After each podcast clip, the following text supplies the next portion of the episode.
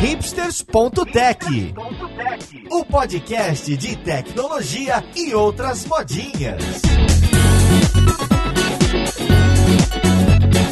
Olá, ouvinte, seja bem-vindo a mais um episódio do Hipsters.tech. Hoje é terça-feira, eu sou o Paulo Silveira e sábado, dia 3 de dezembro, foi uma data muito especial. É o Dia da Luta Internacional da Pessoa com Deficiência e por isso o papo de hoje vai ser acessibilidade, tanto na web quanto em aplicativos móveis, porque hoje não só é um ponto fundamental para você trazer socialmente todas as pessoas juntas para que elas tenham acesso ao seu site, à sua app, como também é um ponto até vital para dar sobrevivência da sua empresa, para que tenha um público maior, um público consumidor e muito importante. Então, vamos lá pro podcast.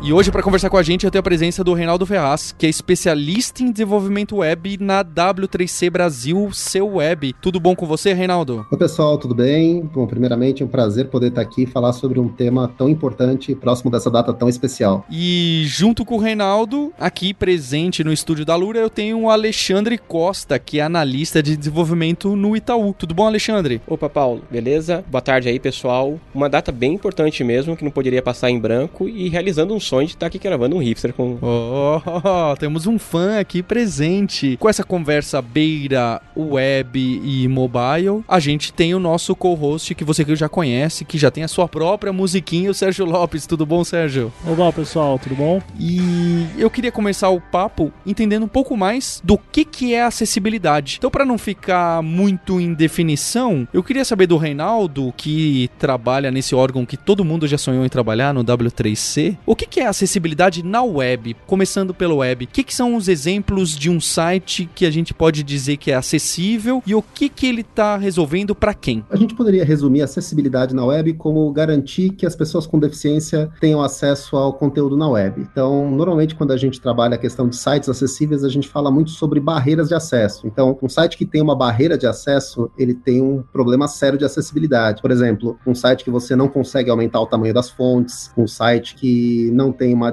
É, as imagens não têm descrição, descrição ade adequada em textos alternativos, um site que você não consegue fazer uma navegação via teclado, um site que tem um contraste ruim entre o texto e o plano de fundo. Então, tudo isso seriam considerados barreiras de acesso para pessoas com deficiência. Então, nesse ponto, se você tem algum tipo de dificuldade, mesmo não tendo deficiência, é bem provável que seu site tenha alguma barreira séria de acessibilidade. E Alexandre, hoje esse é um ponto importante para que o seu público seja ainda maior, não é? Isso com certeza. Se você pegar só no Brasil, por exemplo, Paulo, são 6,5 milhões de pessoas com algum tipo de deficiência visual. Isso só dentro do âmbito visual. Com é, todos os tipos de deficiência, a gente chega a 45 milhões de pessoas. A gente está falando aí de quase um quinto, né, da população brasileira. Então, não dá para desperdiçar. Eu brinco muito que eu gostaria de fazer um app de um dólar para cada pessoa com deficiência. Já tava bom já. é, uma, é uma empresa de um milhão de dólares, né, demais. Né? O Reinaldo citou alguns exemplos de situações que não são muito acessíveis para um website. Eu queria saber, começando pela pessoa com deficiência visual, que eu acho que é um caso um pouco mais fácil das pessoas conseguirem imaginar. Qual que são, então, as técnicas que que a gente deve seguir? Qual que é um guia principal que a sua página web precisa ter? Que recursos precisa ter para que uma pessoa com deficiência visual consiga utilizá-la da maneira adequada para ela? É, eu acho até interessante pontuar essa questão porque a pessoa com deficiência visual talvez seja uma das que tem um, um dos grandes impactos, né, quando a gente fala de acesso à web, porque qualquer dispositivo, tanto o computador como o smartphone, ele é muito visual, então a gente se orienta pelo, pela visão, né? Então a deficiência visual costuma ser, vamos dizer assim, a mais utilizada para a gente poder verificar pontos específicos de acessibilidade com relação ao impacto. Bom, existem diversas técnicas que estão disponíveis dentro da documentação do W3C, as WCAG, que acho que talvez valha a pena depois deixar no comentário comentários aqui estão do, no link. do podcast. Já estão nos links. Nossa, que rápido, cara. Como vocês são rápidos, ah, essa internet. Então, essa documentação, ela, ela diz como tornar o conteúdo acessível para evitar que pessoas com deficiência tenham barreiras de acesso. Então, por exemplo, a descrição de imagens, ela é importantíssima, você declarar o atributo alt das suas imagens. É, declarar o atributo alt funciona porque se uma pessoa estiver navegando com software leitor de tela, que acho que depois o Alexandre pode até explicar um pouco mais a experiência dele, se a pessoa estiver navegando com software leitor de tela e esse atributo alt não tiver descrito, ele vai simplesmente ouvir o retorno do software sintetizador de voz como se ele fosse uma imagem, sem uma descrição. E se essa imagem faz parte do contexto da página, ela tem que ter uma, uma descrição. A estrutura de cabeçalhos da página é importantíssimo, porque normalmente usuários de tecnologia assistiva, que é o que a gente chama usuário, o usuário de leitor de tela, né? Tecnologia assist... O leitor de tela é um tipo de tecnologia assistiva. O usuário de leitor de tela, ele navega muito por atalhos de teclado. Então, se eu pressionar a tecla H, eu navego por todos os cabeçalhos da minha página. Se eu pressionar a tecla 1, eu navego pelos cabeçalhos de nível 1, 2, cabeçalho de nível 2 e por aí vai. Então, se eu tiver a estrutura de cabeçalhos da minha página uh,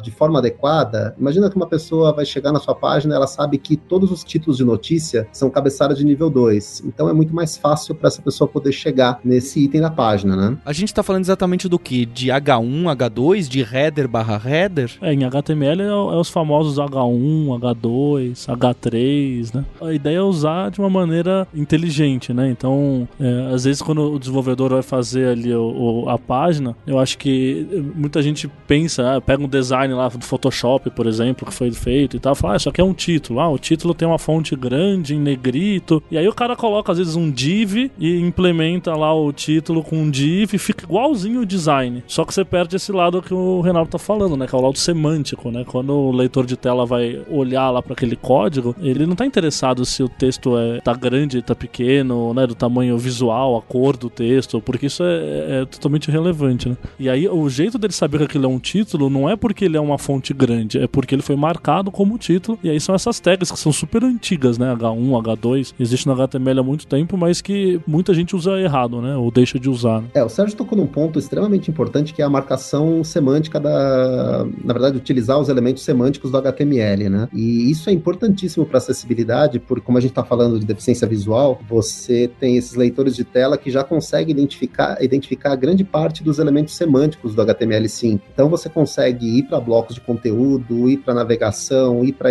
é, áreas específicas da página, utilizando esses elementos semânticos, a marcação de header, nav, section e por aí vai. Eu só queria aproveitar, fazer um comentário interessante, já que a gente está falando num podcast que, que, tem uma boa repercussão e acho que isso é uma discussão legal para se abrir, é a questão de múltiplos H1 na página. Isso é um ponto que tem, uma, tem um, um, um problema ainda com acessibilidade, porque quando você utiliza múltiplos H1, vamos dizer, um H1 principal, depois o H1 dentro de section, outro dentro de outra section, para um software leitor de tela, ele não consegue fazer a verificação de hierarquia entre esses H1s. Então ele não sabe qual é o H1 principal, qual é o H1 secundário. Ele vai chamar todos eles por H1. Então, para acessibilidade, ele ainda é muito delicado utilizar múltiplos H1s numa página. Vale lembrar que não só para isso, né? Para SEO, o Google, o pessoal fala, olha, se der um H1 só. É, na verdade, não só um H1, mas você também não pular os Hs. Você colocar H1 pro seu título principal da página, e aí os títulos secundários você coloca H3, porque o tamanho da fonte está mais adequado. né? é, muito, é comum. A famosa preguiça do Exa front-ender. Exatamente. Então, a página C semântica, ela ajuda muito. Principalmente, até colocando um adendo, a gente tem que lembrar que o deficiente visual, ele é bem impactado, mas as outras deficiências também, porque às vezes para determinada tecnologia, ele vai renderizar a página de uma forma só. Pensa que o leitor de tela, o que, que ele faz com a sua página? Não importa se ele tem, por exemplo, três colunas, ele vai colocar aquilo como uma coisa sequencial. Tanto é que quando você chega para o deficiente visual e fala o ícone à direita, ele fica maluco, porque para ele a página é um formulário contínuo. E outra coisa importantíssima também é uma coisa que é muito comum. Eu quero que os meus links, né, o meu link comprar, ele não seja, ele tenha aparência de um link? Ele tem a aparência de um botão. E aí você liga para o suporte técnico e fala: Cara, eu não estou conseguindo comprar aqui no site. Senhor, clique no botão comprar. Aí você vai lá no teclado, aperta B, né? Que é o atalho para o próximo botão. E o leitor de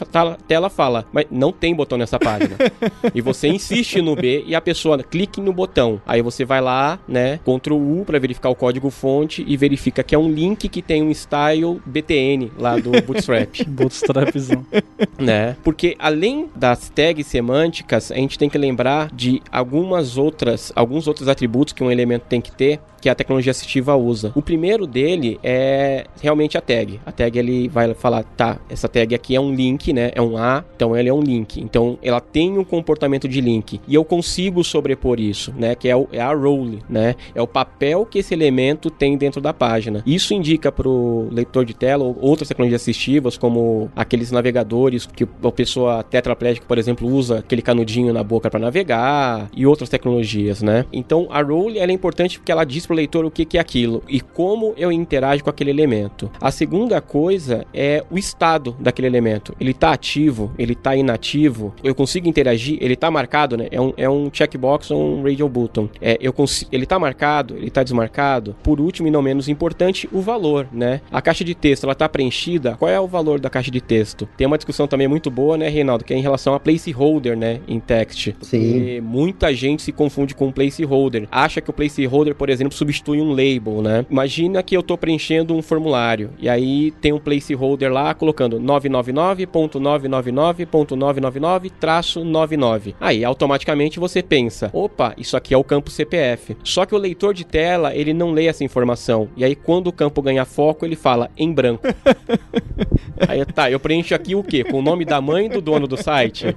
Eu queria deixar claro, o, o Reinaldo deu um spoiler. A gente não contou lá na frente, mas o, o Alexandre fala com certo conhecimento de causa. Ele é uma pessoa com deficiência visual, com cerca de 3% da visão, correto, Alexandre? Isso mesmo. O que clinicamente eu sou cego, né? Ainda tenho um resquício de luz. Eu consigo saber se é de dia ou se é de noite, né? Então eu não me perco nos horários. Praticamente eu não consigo ler nada, é, eu não consigo usar o monitor, então eu passo o dia tanto no computador como no celular usando tecnologias assistivas, né? Leitores de tela. E se eu tô querendo desenvolver o meu site de forma acessível, pensando por enquanto na pessoa com deficiência visual, qual que é esse software mais comum que tem essas tecnologias tanto para desktop desktop quanto para o dispositivo móvel. Cada plataforma, né, tem, digamos assim, a sua gama. A Apple ela é fechada no VoiceOver, que tem grandes vantagens porque é um leitor de telas que ele já está embutido no kernel do sistema, né? Então, qualquer computador da Apple, qualquer smartphone da Apple, iPad e tudo mais, tem o VoiceOver que lê para mim, né? Ele me dá uma resposta audível de tudo que está acontecendo na tela. Quando eu vou para o Windows, eu tenho duas opções principais, né? Tem, tem mais, mas as principais principais são o Jaws, que ele é comercial, é da Freedom Scientific e não é nem um pouco barato. Hoje no Brasil uma licença de Jaws está custando em torno de 8 mil reais. E... É nem um pouco acessível. Exatamente. é,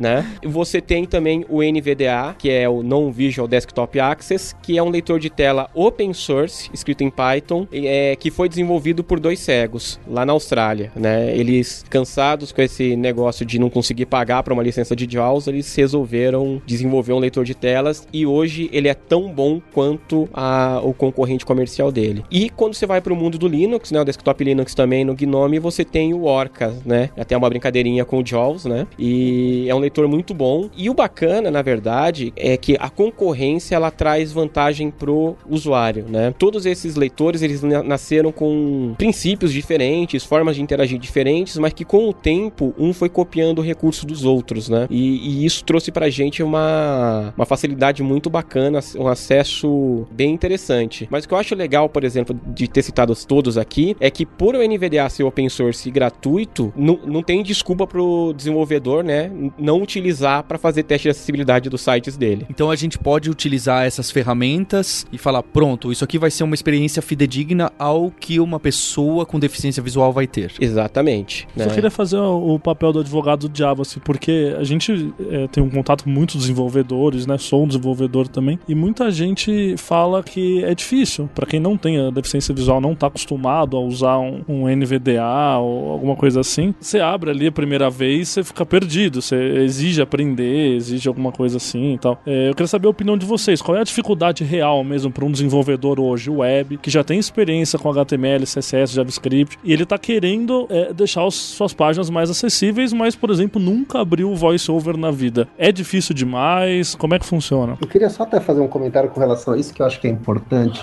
pontuar, que você, tá, você falou da questão do desenvolvedor começar a usar o leitor de tela. Acho que antes até do desenvolvedor começar a utilizar o leitor de tela para poder fazer os testes, ele tentar fazer uma navegação via teclado no site dele, ou no sistema, ou numa aplicação mesmo, e verificar se ele consegue atingir ou executar uma, alguma ação, executar alguma task no site, utilizando só o teclado, sem alguma referência visual, sem alguma referência ou, ou utilizando ou alguma outra forma que não seja uma navegação por, por tab ou por setas. Isso facilita porque acho que ele já começa a se familiarizar com a navegação sem você ter uma, é, um ponto de referência visual, sem você ter um ponteiro para você poder apontar e clicar em um determinado link. Porque fazendo essa navegação via por tab, por exemplo, você já consegue identificar aquele problema que o Alexandre estava comentando sobre o botão que ele não encontra. Se ele fizer essa navegação por teclado, tentar localizar os itens na página começando pelo teclado, ele já consegue identificar alguns pontos que ele não consegue fazer, como por exemplo, submeter um formulário. Parece a coisa mais simples que tem, clicar num botão, mas se esse botão tiver, por exemplo, como um spam cheio de JavaScript, você não conseguir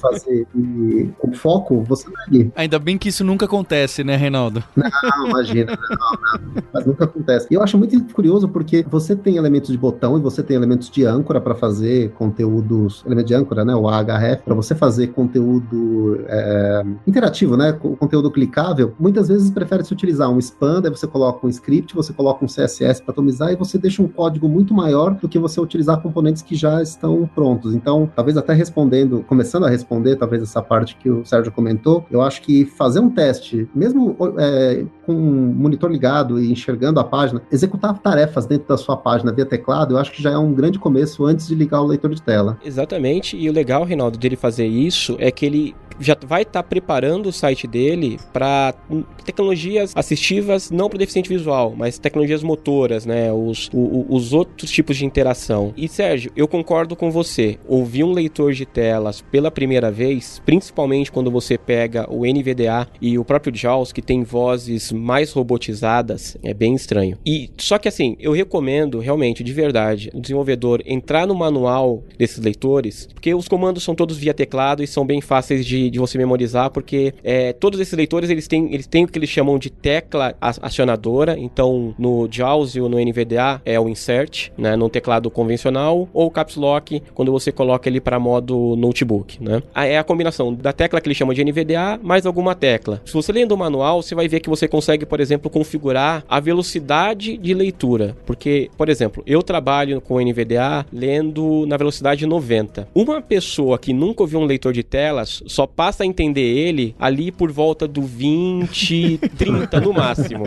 Eu trabalho no 90. Então a pessoa me ouvindo a trabalhar, ela fala que eu sou maluco, né? Mais do que o normal. Né? Bom é que você pode ouvir todas as notícias lá do Ego da Globo, todas as fofocas dos artistas rapidinho, né? Não, não precisa gastar muito tempo. Não só rápido, Paulo. Eu posso ouvir e ninguém sabe que eu tô ouvindo, então eu disfarço totalmente. Totalmente. Né? É, pra pessoa que não quer instalar o leitor de telas e quer saber a experiência de o que, que é ouvir leitor de telas mais rápido, pega o seu player de podcast agora e coloca ali em 3x. tá ouvindo a gente agora falando igual o Tique e o Teco? Então, é mais ou menos isso.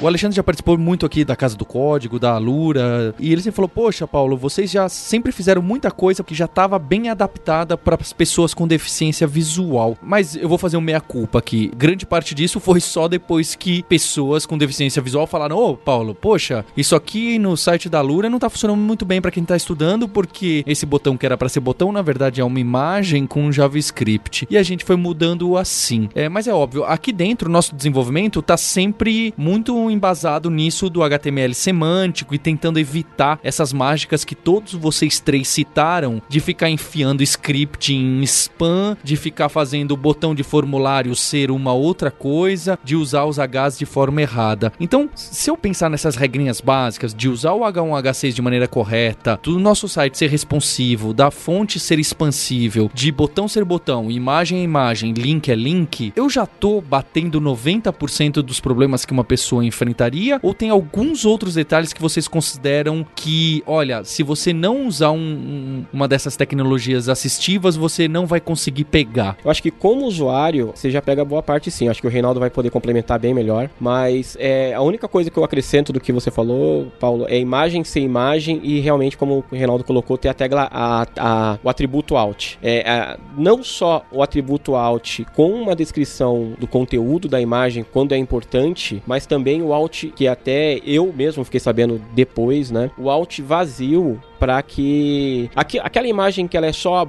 a, borda da tabela, não faz sentido o leitor de tela ficar lendo aquilo. O alt vazio faz com que o leitor de tela ele ignore aquilo, então torna a leitura pra gente mais agradável. Esse é um ponto importante, né? O alt vazio é diferente de sem alt. E pouca gente sabe disso mesmo. Sim, sim. O sem alt, é, ele vê, ó, tem uma imagem aqui e a pessoa fica perdida, né? Eu tô comprando um produto, aí ele lê para mim assim, 12359 AC39.png. Eu falo, não, acho que é esse que eu quero. É esse mesmo. Era essa cor que eu queria, né?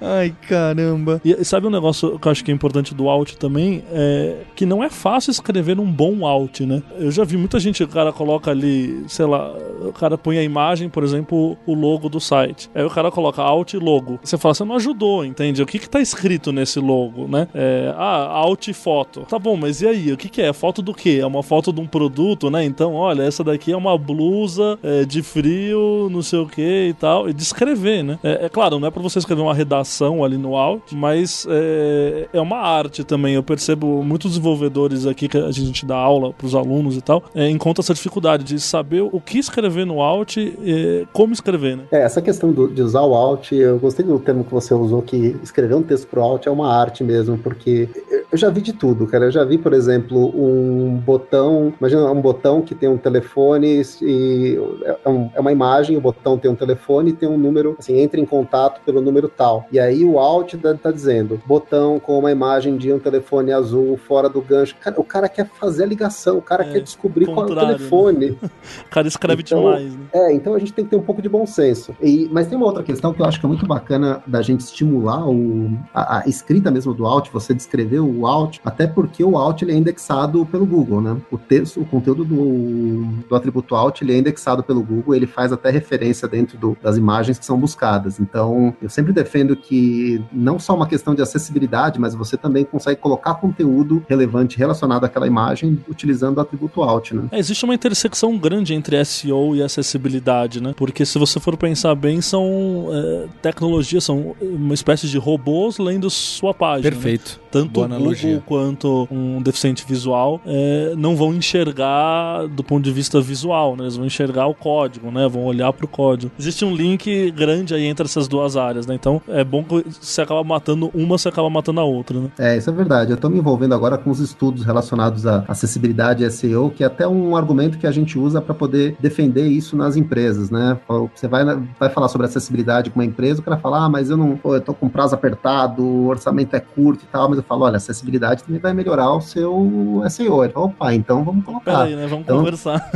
é, então eu já fiz essa pesquisa com o Alt, até depois eu vou mandar os links para vocês. Opa, já tá os links aí Já estão aqui. É, nossa, eu fiz também um estudo sobre SVG e acessibilidade, então alguns recursos de descrição de imagem dentro de SVG embutido no HTML e como as ferramentas de busca indexam. E não só o Google, mas outras ferramentas também indexam conteúdos que são lidos por tecnologia assistiva, né? Isso é, isso é bacana e para os desenvolvedores de plantão aí, é, mentes vão explodir. Não só SEO, mas todas as ferramentas de automação de testes de interface se baseiam nos mesmos atributos que as tecnologias assistivas para poder executar seus testes. Por exemplo, se você usa um Selenium, por exemplo, e você manda ele procurar um botão e clicar em um botão, ele nada mais está fazendo uso do que as APIs que os navegadores ou os aplicativos usam para encontrar esse controle e executar o comando. Código. Então, quando você coloca o spam cheio de JavaScript, cara, acho que vão acabar com o spam de HTML, tanto que a gente tá falando mal hoje. Né? Não vão mais usar. Vai virar uma tag proibida.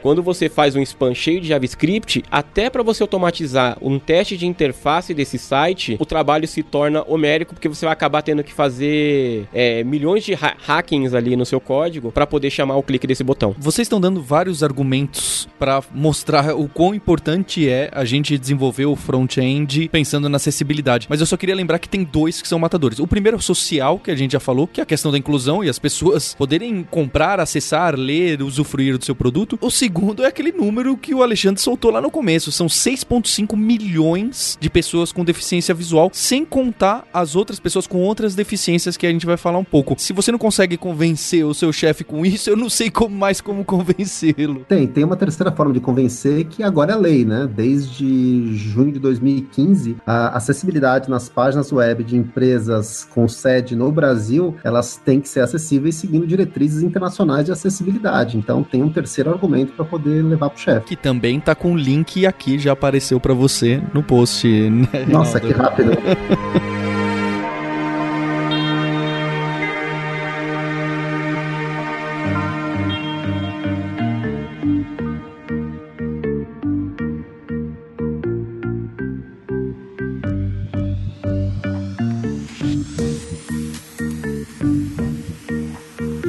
Então a gente falou um pouquinho da parte técnica de como implementar esse front-end mais acessível e eu queria saber de outras práticas que são importantes para tornar o nosso site acessível, seja uma pessoa com deficiência visual ou com alguma outra deficiência. Acho que um ponto que é importante também comentar, a gente estava falando sobre as tags, sobre os elementos, né, alguns elementos importantes. A gente acabou passando, o Alexandre acabou comentando sobre rapidamente sobre os formulários, né, da importância de relacionar o label com o ID de um input, por exemplo exemplo, né? Isso tem um impacto enorme para acessibilidade, porque você consegue relacionar o rótulo, né, que é o que está dentro do label, com a, o campo do input. E o que eu acho mais legal disso é que você tem um ganho não só de acessibilidade, como usabilidade, quando você faz essa relação com radio box e checkbox, porque daí você não precisa mais clicar no quadradinho ou na bolinha para poder acioná-lo, né? Se você clicar no texto que está do lado dele, você também aciona esse campo. Tem uma outra questão que eu acho que é legal comentar sobre formulários, que é agrupar os blocos de formulário. Então, aquela coisa você tem pedir dados pessoais e dados comerciais, né? Então você separar por elementos field set e colocar um elemento legend para descrever cada um deles. Porque aí quando o usuário de leitor de tela chegar no primeiro campo, ele vai ler que aquilo é um bloco de campo de formulário e vai ler qual grupo que é aquele antes de começar a ler o conteúdo. Bom, eu até queria abordar outros aspectos que acho que tem também relação com outros tipos de deficiência, né? Quando a gente está falando de pessoas com deficiência visual, a gente não pode esquecer também que tem muitas pessoas com baixa visão, com daltonismo, que não conseguem enxergar um determinado contraste de cor. Então é fundamental que a gente não, é,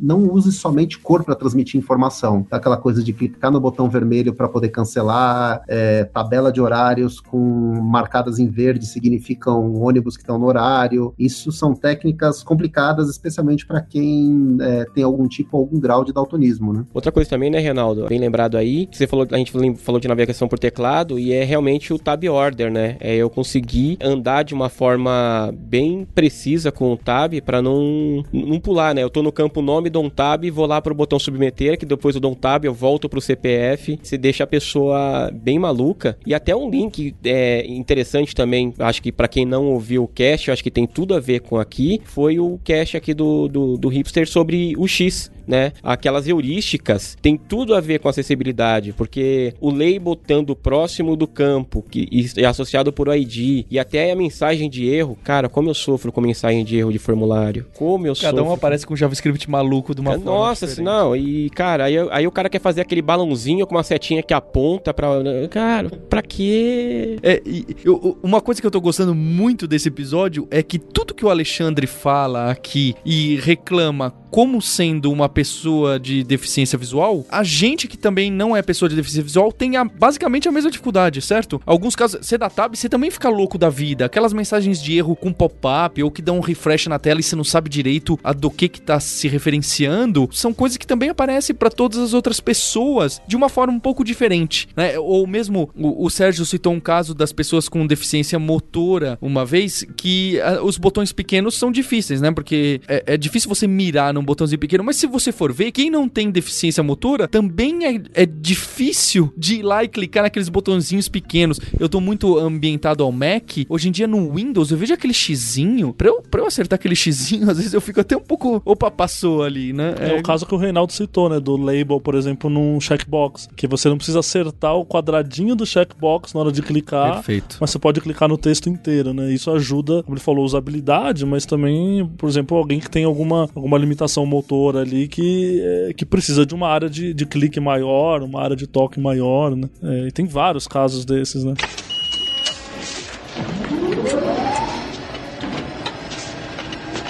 Alexandre, eu queria aproveitar para perguntar se tem mais alguma outra coisa que te irrita muito e que acontece com frequência em, em tudo que é tipo de site. Full page banner, né? Bannerzinho de full page. Acho que todo mundo adora, né? Full page banner. Tô falando que os problemas são os mesmos? Mesmo, não né? tô full falando. banner deixa a gente completamente maluco é, em relação a isso. Uma coisa pra gente não, não, não perder aqui é que eu, que eu fiz um curso recentemente online e gostei muito disso, que eu não tinha visto em lugar nenhum nenhum, é que a gente pensa em acessibilidade sempre na pessoa com alguma limitação, seja temporária, seja permanente, visual, auditiva, intelectual, é, é, mas a gente nunca lembra da pessoa em uma situação de emergência, né? Você precisa acessar um site, por exemplo, para pegar o telefone de um hospital, você tá passando mal, alguém da sua família tá passando mal e você não consegue achar o maldito telefone porque ele tá escondido no meio de um milhão de imagens e textos. Então, deixar a informação mais importante o mais fácil de você acessar possível, né? Eu, eu sempre brinco, né? É, o, o, Paulo até brincou comigo também, mas tente fazer compra em qualquer e-commerce somente usando o Tab. Você não consegue chegar nos produtos. Que aventura, hein? Eu, eu falei, já é difícil você fazer uma compra só com o mouse nos e-commerces. Só com o Tab, então você tá perdido. Aliás, bem lembrado de e-commerce, né? Pra que que eu tenho que arrastar o produto pro meu carrinho? Tinha que clicar num link, né? Num botãozinho. Não, é, você tem que clicar no produto e arrastar pro carrinho. Eu falei, tá, mas eu não sei onde tá o produto, eu não sei onde está o carrinho e, assim, é, eu tive baixa visão, então eu sei o que, que é arrastar. Muito cego não sabe o que, que é arrastar uma coisa pro carrinho. Então, é, o pessoal tenta trazer uma experiência pro site que acho que não é pra estar tá ali, né? É, você falou desse cenário de uma, uma, pessoa, por exemplo, uma situação de emergência. Isso acho que é importante lembrar, né? Que às vezes a gente divide o mundo entre ah, as pessoas que possuem alguma deficiência e as pessoas que não não possuem. E aí, às vezes, parece que a gente, ah, estamos discutindo acessibilidade para é, incluir este outro mundo dentro do mundo do, das pessoas sem deficiência. Mas, na verdade, não é, né? Isso é, existem níveis, graus diferentes. É, como você comentou, a deficiência temporária, né? Então, é, às vezes você fala, eu, eu não tenho uma deficiência visual, é, mas, por exemplo, eu uso óculos, mas hoje quebrou meu óculos, né? Você estava citando esse caso pra gente. E aí, eventualmente, eu sem óculos não enxergo nada. Então, eu preciso de um site mais acessível para eu usar até meu óculos ficar pronto daqui dois dias, sei lá. É, ou acabei de é, sofrer um acidente, minha mão tá temporariamente aí inabilitada, sei lá, e eu vou precisar usar via, através de outros meios, né? Então vou usar um, sei lá, alguma coisa que identifique minha voz, ou não sei. Então todo mundo pode passar por situações que se assemelham a situações de quem tem uma deficiência permanente. E claro, tem o caso de, de você com mais idade, né? Então você, todo mundo vai chegar lá um dia, né? A visão começa a ficar pior, o xizinho do Windows começa a ficar menor, não sei porquê, né?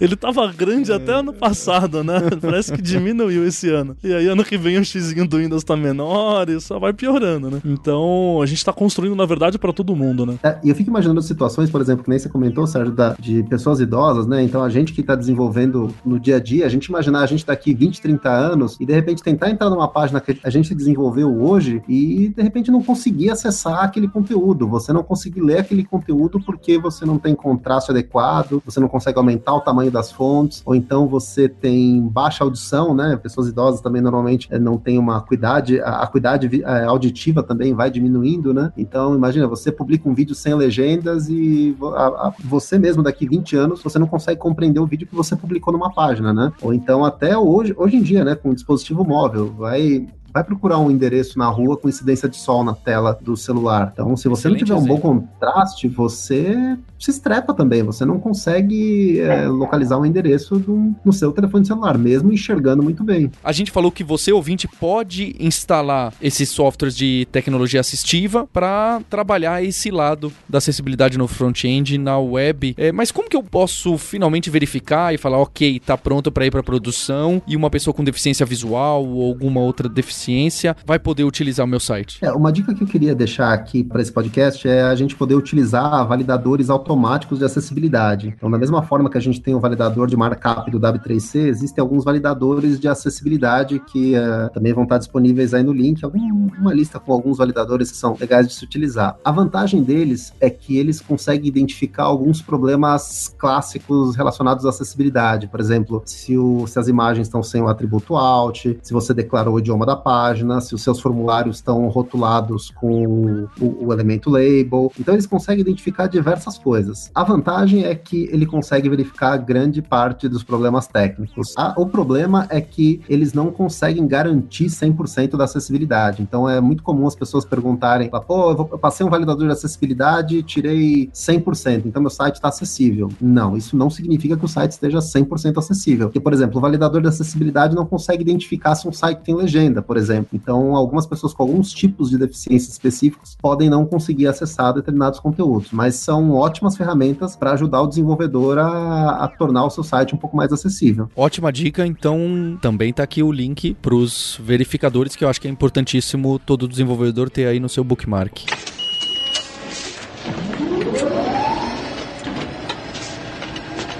Eu queria terminar esse podcast tirando uma curiosidade minha com o Alexandre. Eu acho curioso que na nossa área, que envolve tecnologia, programação, internet e muito HTML, é relativamente comum a gente encontrar pessoas com deficiência visual. Não é uma surpresa, fala, poxa, é, a, aqui na Kaelon mesmo, nas aulas presenciais, a gente já teve várias pessoas com deficiência visual no, no curso online, nos livros, e também a gente encontra empresas com equipes de desenvolvimento que possuem é, pessoas pessoas com deficiência visual. Tem até o Lucas Radelli, o cara famoso, que, né, Alexandre, a gente espera que no próximo podcast ele possa estar aqui com a gente. É, tem até estrelas pop no, nesse mundo, como o Lucas lá, o demolidor da internet brasileira, não é? Eu queria entender um pouco mais, Alexandre, por que que a, acontece com essa frequência? Nós somos mais bonzinhos? É um pouco mais simples para entrar nesse mercado? Porque é muito legal ter você aqui conversando de tecnologia de igual para igual, é, sobre as mesmas coisas que incluem inclusive problemas que também nos atingem. Eu acho que tem algumas coisas que facilitam. Primeiro, eu acho que sim. É, nós de tecnologia nós temos a cabeça mais aberta. A gente aceita bem melhor a diversidade, principalmente porque a gente já vive a diversidade no nosso dia a dia, né? Eu hoje trabalho praticamente com três sistemas operacionais o tempo todo. Eu tô lá com o meu Windows, com o meu Visual Studio, só que rodando uma máquina virtual dentro do meu Mac,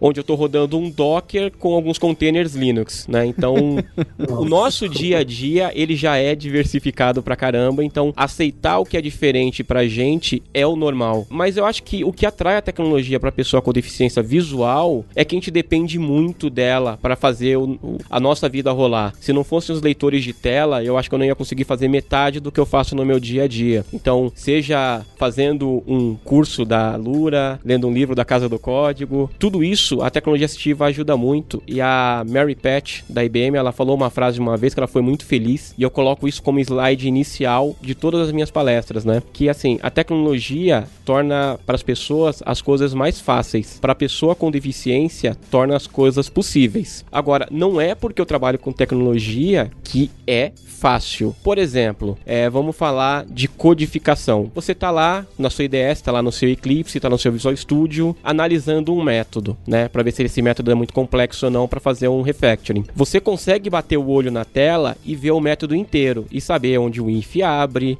onde ele fecha, onde tem um switch ali dentro, ele chama um outro método, beleza. É, o leitor de tela, ele lê para mim linha a linha. Então eu não tenho essa visão global do código. Então o que nós deficientes visuais a gente faz é a gente tem uma stack na nossa cabeça, né? A gente tem toda a pilha de execução na nossa cabeça. Então eu tô descendo lá, tá, abriu o namespace, abriu a classe, abriu o método, abriu um if, então eu tô indo do if. Tá, fechei o if, abri outro if, chamei um método aqui, fechei o if, fechei o método, fechei a classe, fechei o namespace. Porque é um inferno quando a gente esquece de fechar uma chave, inclusive quando as ideias começaram a, a abrir e fechar parênteses e abrir e fechar classes automaticamente, é, a chave é, salvou a gente porque era o um inferno achar aonde a gente tinha esquecido de fechar uma chave, ainda mais na pirâmide de Doom do JavaScript, né? Ainda bem que criaram as promessas, né? Porque, cara, era callback do callback do callback. Eu falei, tá, e qual desses que eu não fechei, meu Deus do céu?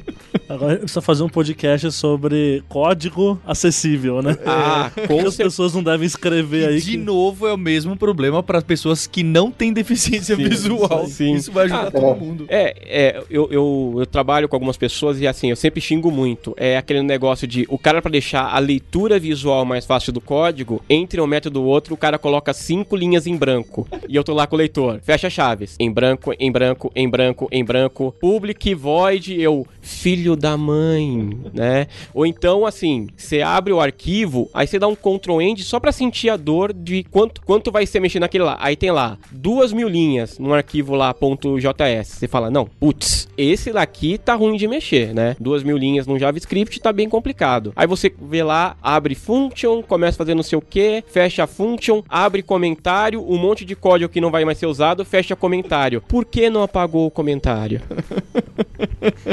Muito bom, Alexandre. Muito boa participação. Para encerrar, eu queria deixar um recado, Alexandre, do evento que você realiza. Pode falar um pouquinho? Posso sim. É, aproveitando que sai na semana onde vai acontecer, é, essa edição vai acontecer em Porto Alegre, dia 10, sábado agora. Dia 10 É o- de dezembro de 2016. Isso mesmo. Para quem tá vendo no futuro, é que bom, chegamos no futuro.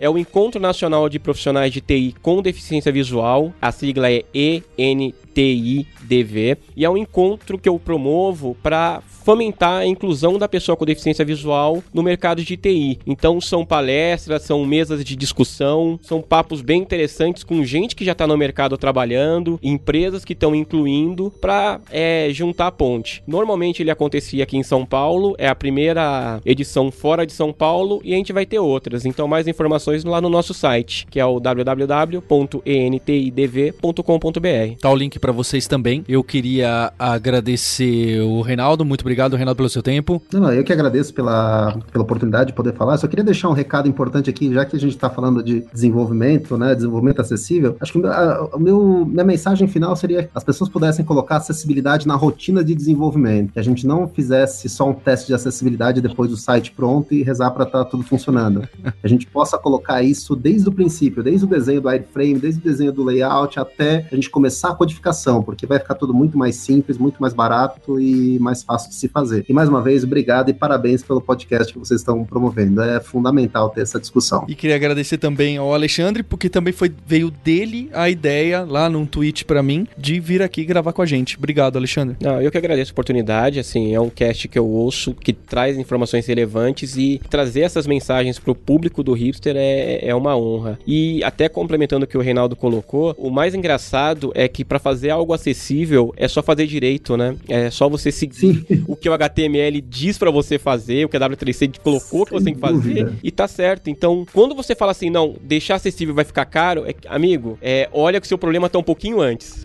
Sem e dúvida. agradecer ao Sérgio a participação. Obrigado, Sérgio. Obrigado, pessoal. E eu queria agradecer especialmente a você, ouvinte, que está ouvindo esse podcast em 3x. Fica aqui embaixo do hipsters.tech os links. E um abraço especial aos ouvintes que são pessoas com deficiência visual e outras que estão muito próximas da gente. A gente recebe bastante mensagem. É um, um agradecimento muito especial. É, é muito bom ter vocês por perto e saber que estão participando de tecnologia. Um abraço e até a próxima terça-feira. Tchau!